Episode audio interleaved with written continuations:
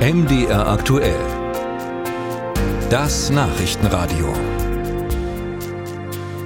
Im Bayerischen Landtag gibt es einen Untersuchungsausschuss zur Neonazi-Terrorzelle NSU. Denn fünf der insgesamt zehn Morde des NSU fanden in Bayern statt und viele Fragen sind da noch offen. Gestern reiste der Ausschuss nach Chemnitz. In der dortigen Justizvollzugsanstalt wollten die Abgeordneten mit dem verurteilten NSU-Mitglied Beate Schäpe sprechen.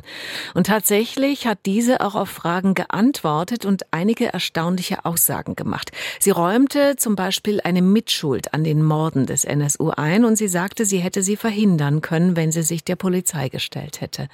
Unser äh, Brüssel-Korrespondent Matthias Reiche hat damals den Prozess gegen Beate Zschäpe im Gerichtssaal verfolgt. Matthias, inwieweit stellen diese Aussagen Beate Zschäpes gegenüber den bayerischen Landtagsabgeordneten eine neue Qualität dar?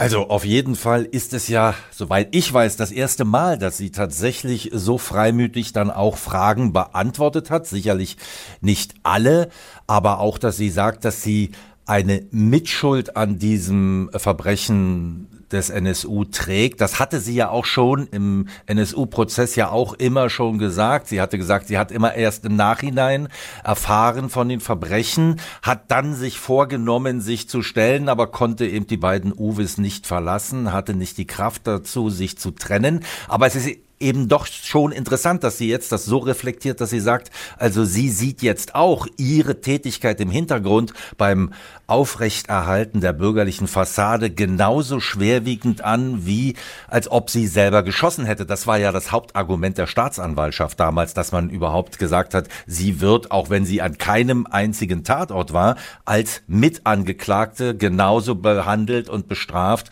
wie man die beiden Uwes bestraft hätte, die sich ja dann am 4. November 2011 erschossen hatten.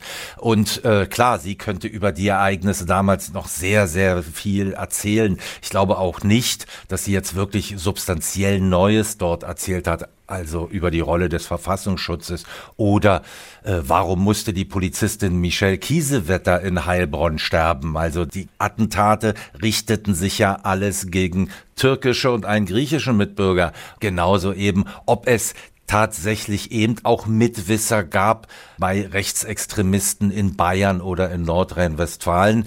Aber ich finde es erstaunlich, dass sie geredet hat und möglicherweise wird man ja dann doch irgendwann vielleicht noch ein bisschen mehr darüber wissen, was damals wirklich vorgefallen ist. Wie haben Sie denn äh, Beate Zschäpe damals im Prozess gegen Sie in München erlebt? Also sie ist sehr kontrolliert gewesen, sehr selbstbewusst, war sehr auf ihre Wirkung bedacht hat da aber bis auf zwei Einlassungen ja nicht selbst gesprochen. Auf Fragen hat sie schriftlich geantwortet. Man sah ihr selten an, wenn sie emotional unter Druck stand. Sie muss ja unter Druck gestanden haben bei einem solchen Verfahren über mehrere Jahre. Vielleicht, als sie von den Angehörigen dann direkt angesprochen wurde, also der Vater vom Halit Yozgat, einem jungen Mann, der in einem Internetcafé erschossen wurde, just in dem Augenblick, wo auch jemand vom Verfassungsschutz drei Meter weiter saß. Das war auch sehr berührend, als er eben nachstellte, wie er seinen Sohn fand. Da hat sie, finde ich, schon auch ein bisschen Rührung gezeigt. Auch in dem Moment, als dann die Mutter von Uwe Böhnhardt erzählte von dem Tag, als Beate Zschäpe anrief und sagt, die beiden Uwes sind tot. Und die Mutter dann im Gerichtssaal Beate Zschäpe auch nochmal dankte. Auch das äh, ging nicht ganz spurlos an ihr vorbei. Also eine sehr kontrollierte Frau, die sich aber sicherlich jetzt äh, in der Zwischenzeit sicher auch verändert hat. Jetzt stellt sich natürlich die Frage nach dem Motiv. Also warum redet Beate Zschäpe jetzt auf einmal so viel offener oder redet überhaupt über ihre Rolle im NSU? Nun, ich denke, da spielt ihr Anwalt, der Matthias Grasel, eine große Rolle. Der berät sie sicherlich, wird ihr auch gesagt haben, also hören Sie zu, Sie sind jetzt 48 Jahre alt. Sie sind zu lebenslang verurteilt mit besonderer Schwere der Schuld. Das heißt also im Klartext, nach 15 Jahren kann man theoretisch die Strafe zur Bewährung aussetzen, aber nicht zwingend.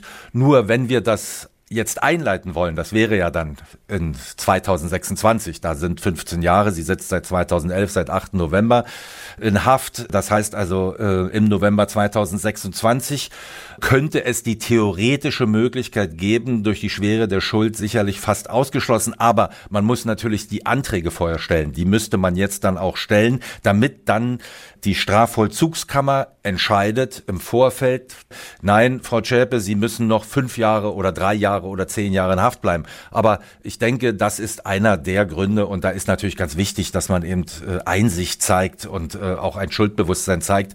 Ich glaube, jetzt geht es so ein bisschen um die nächsten Jahre bei ihr.